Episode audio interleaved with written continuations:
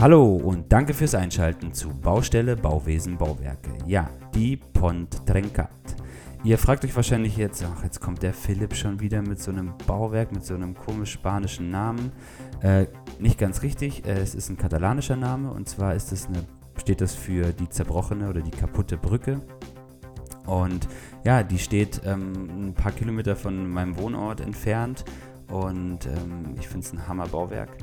Jedenfalls geht es bei diesem Projekt einfach mal ein bisschen darum, mal zu zeigen, dass auch der Bauingenieur oder die Bauingenieurin äh, schon relativ früh einfach auch seine Projekt oder ihre Projekte gestalten kann, ähm, ohne dass es überhaupt eine Ausschreibung gibt. Nämlich bei diesem Projekt, was ganz Besonderes, gab es keine Ausschreibung. Und ähm, das war sicherlich auch ein Teil, was dazu geführt hat, dass diese Brücke unfassbar viele Architekturpreise gewonnen hat, ähm, obwohl nicht mal ein Architektur, äh, Architekt darin verwickelt war.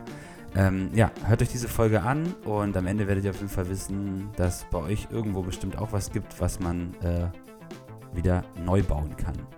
Viel Spaß!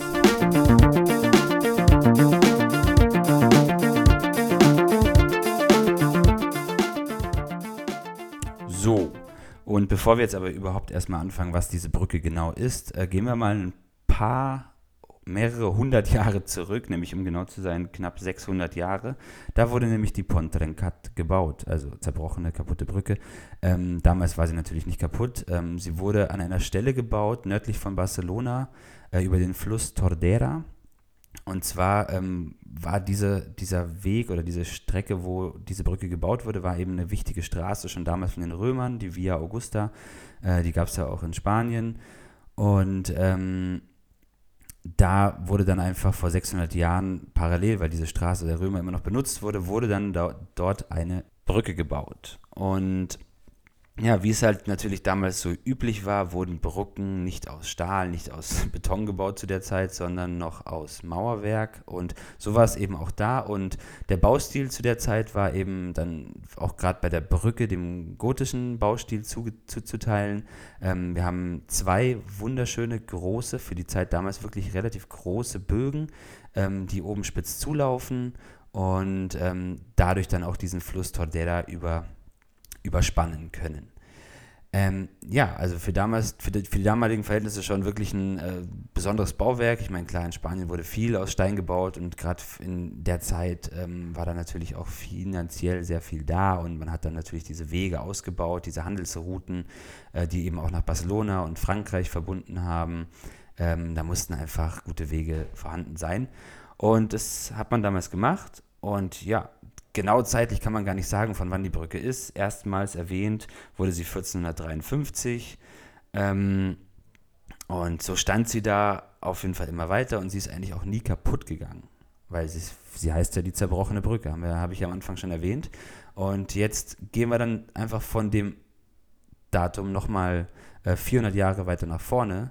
Und wenn wir uns dann mal überlegen, was war denn, also das wären dann jetzt vor 200 Jahren, was ist denn damals in Europa passiert? Vor 200 Jahren ähm, war Napoleon ähm, der, sagen wir mal, der Kriegsherr Europas, der sich da einfach durchgewütet hat und das hat er natürlich auch nach Katalonien gemacht. Und da waren natürlich sehr viele Kriege. Die Franzosen haben immer wieder versucht, die Gegend um Barcelona eben auch zu erobern. Das waren immer heftige Kämpfe. Und im Jahr 1811 haben dann die ähm, spanischen oder die katalanischen Truppen dann eben gesagt, jo, um die Franzosen, die sind einfach in der Übermacht, um die zu stoppen, müssen wir diese Brücke sprengen oder einfach zerstören. Und das haben sie dann auch getan. Also sie haben einen dieser wunderschönen Bögen, ähm, sogar den größeren der beiden, also der weiter, eine weitere größere Spannweite hatte, den haben sie dann leider auch ähm, zerstört. Und seitdem war eigentlich diese Brücke ähm, nicht mehr verwendbar und nicht mehr benutzbar und wurde auch nie wieder neu gemacht. Ja, und dann stand dieser eine Bogen einfach ähm, leer in dieses, in, ins, ins, ins Flussbett hinein und hat da einfach standgehalten und ja, aber benutzt wurde das nie wieder und auch gar nicht mehr. Und natürlich das Besondere war natürlich auch dieser Fluss, weshalb das auch nie neu gebaut wurde, war, dass dieser Fluss einfach eine Gemeindegrenze war. Das heißt, diese beiden Gemeinden hatten jetzt auch irgendwie nicht das Bedürfnis, sich über diese Fußgängerbrücke, weil, weil es das ja dann im Prinzip wäre, weil sie relativ schmal ist auch, ähm, hatten sie jetzt nicht das Bedürfnis, das zu machen, haben eben ein paar hundert Meter weiter eine Straßenbrücke gehabt und, und so wurde diese Brücke eigentlich gar nicht mehr benutzt.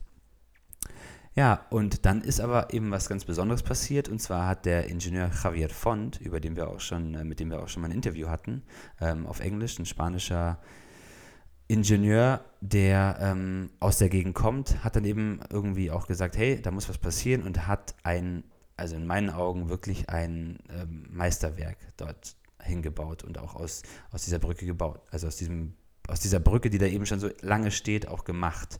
Bevor wir jetzt aber natürlich erstmal darüber sprechen, wie es zu diesem Projekt überhaupt kam, ähm, würde ich gern einfach mal auch mal ein bisschen die Konstruktion erstmal beschreiben. Und zwar habe ich ja schon erwähnt, es stand dieser eine äh, Spitzbogen aus Mauerwerk, der stand daneben, also er stand da. Und man wollte jetzt eben diesen zweiten Bogen, der eben zerstört wurde in den Napoleonkriegen, den wollte man ersetzen. Und ähm, ja, und da hat sich eben Javier Font eine wahnsinnige Konstruktion aus Witterungsstahl ausgedacht. Also Witterungsstahl erstmal ist eben ein Stahl, der äh, relativ wenig behandelt wird und deswegen auch relativ schnell rostet und diese Rostschicht im Prinzip ähm, den, den Stahl dauerhaft macht und ihn auch äh, dort stehen lässt und auch witterungsbeständig macht. Ne? Da hat man natürlich einerseits den Vorteil, was natürlich schon eine ganz Besonderheit dieser Brücke ist, dass man eben dieses, diese rostbraune Patina auf der auf der Brücke an, am Stahl hat, die ja eben auch einen sehr schönen farblichen Eindruck hinterlässt. Aber man muss halt auch sagen, dass auch diese Gegend sehr natürlich ist, dass da viele große Berge auch sind und dass es da einfach auch allein schon farblich reinpasst. Und dann muss man natürlich auch zur Form von dieser Brücke sagen, dass, dass, dass äh, Javier Font sich natürlich auch überlegt hat, hey, wenn wir da einen zweiten Bogen hinbauen, dann also die Brücke auch verbinden wollen, dann bauen wir sie doch auch so wie ein Bogen wieder. Ne? Und dann hat er eben eine richtig wunderbare, schöne Stahlkonstruktion sich ausgedacht, die eben auch genau diesen gleichen Spitzbogen ähm, wiedergibt. Und wir haben ja mit Javier Font diese Folge gemacht, da hat er auch ein bisschen drüber erklärt, also muss man auch echt sich die mal noch ähm, zusammen mit dieser Bau, kurzen Bauwerksfolge anhören. Äh, da erklärt er auch einfach ein bisschen, ähm, wie die Form zustande kam und wie sie auch versucht haben, ähm, aus aus alten Bildern, die es eigentlich gar nicht richtig gibt, weil vor 200, vor 200 Jahren hat ja keiner Fotos geschossen.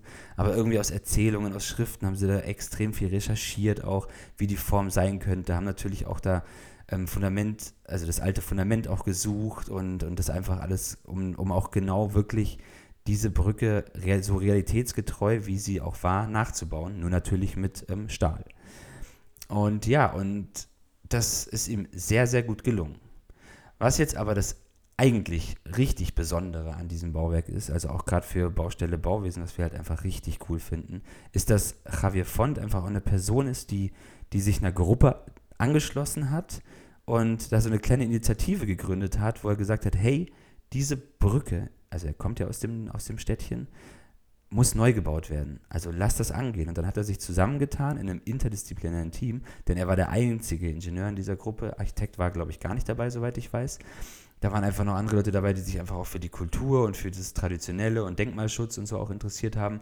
Und die haben eben zusammen angefangen, ey, wir müssen hier was bauen, wir müssen diese Brücke wieder aufbauen, wir müssen das anpacken und wir ergreifen jetzt die Initiative dafür. Und ja, es ist einfach nur Hammer, dass man so auf diese Art und Weise anfängt, eine Brücke zu bauen und, und auch dafür Gelder zu sammeln. Ich meine, klar, die haben dann angefangen, äh, hier bei den Städten nach Geldern zu fragen.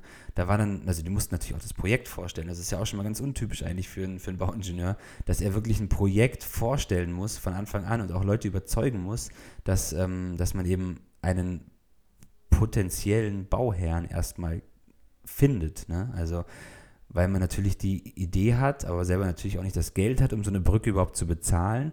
Und deswegen muss man Bauherren suchen, die dahinter stehen. Und das waren natürlich in dem Fall die beiden Gemeinden. Ähm, grandiose Überzeugungsleistung und ähm, er hat auch mit seinen eigenen Worten gesagt, ey, er ist da irgendwie reingerutscht dann auch noch dazu und musste dann das Projekt, äh, ja klar, um dann so einen Projektvorschlag, also ein Projekt überhaupt erstmal einzureichen oder auch einfach, dass, dass das überhaupt in irgendeinem Gemeinderat diskutiert wird, muss natürlich das in einem, in einem anständigen Dokument auch zusammengefasst sein. Und da hat er halt gemeint so auch, ja, ich, ich muss doch dieses, da muss ja auch eine Zeichnung drin sein, wie das dann überhaupt aussehen soll. Ne? Also es muss irgendwie eine Skizze sein. Und dann hat er sich da irgendwie reingestürzt und hat mehrere Designs erstmal entwickelt, wie dieser zweite Bogen dann aussehen soll. Und, und klar, es musste ja auch der erste Teil, musste auch restauriert werden, weil es ist auch eine Mauerwerksbrücke gewesen, ein Mauerwerksbogen, der da schon seit über 200 Jahren einfach so alleine rumsteht, nichts mit ihm gemacht wurde. Der musste natürlich auch restauriert werden. Und plötzlich war er da halt mittendrin und ja, dieses Projekt hat sich auch über mehrere Jahre hingezogen, weil natürlich dann auch mal wieder Geld gefehlt hat. Dann hat man irgendwann mit den Fundamenten angefangen. Dann, äh, ja, und irgendwann wurde dann diese Stahlkonstruktion gebaut. Und ja klar, was soll man dazu jetzt noch, noch großartig sagen? Die Brücke, ähm, schaut euch auf jeden Fall Fotos davon an. Sie ist wunderschön. Wir haben ja hier auch im Episodenlogo die Brücke drin. Und äh, Javier Font ist da wirklich was Einzigartiges auch gelungen. Ich war selber auch schon da und dann auch, wenn man dann auch diese Verbindungsdetails sieht, wie eben das Mauerwerk mit der Stahlkonstruktion verbunden ist, das sind einfach, jedes Detail ist einfach so kunstvoll durchdesignt. Und natürlich habe ich jetzt vorhin auch schon die, diese, die rostbraune Patina erwähnt. Ähm, das passt halt auch zu so einem richtig alten Mauerwerksbauwerk dazu. Es sieht einfach beides schon relativ alt aus, obwohl es eigentlich ganz neu war. Und das ist gerade auch so ein richtig Wahnsinnseffekt, dieses Bauwerk, den das Bauwerk auch einfach hinterlässt. Und ja, und jetzt klar, was ist jetzt geblieben? Zwei Ufer wurden dann wieder verbunden, die zwei Gemeinden haben sich verbunden. Ähm, Preise hat er gewonnen mit dieser Brücke, ist wirklich dadurch auch berühmt geworden, auch in der spanischen Ingenieursszene und natürlich auch in der in, ja, international auch. Und ja, ganz klar, für Baustelle Bauwesen ist einfach dieses, dieses, ähm, dieser Hintergedanke von diesem, dass man einfach das Projekt von Anfang an selber anfängt, ist einfach äh, gerade so das Besondere an diesem Bauwerk und auch, auch eine besondere Aufgabe, die ein Ingenieur vielleicht auch mehr einnehmen muss in der heutigen Zeit.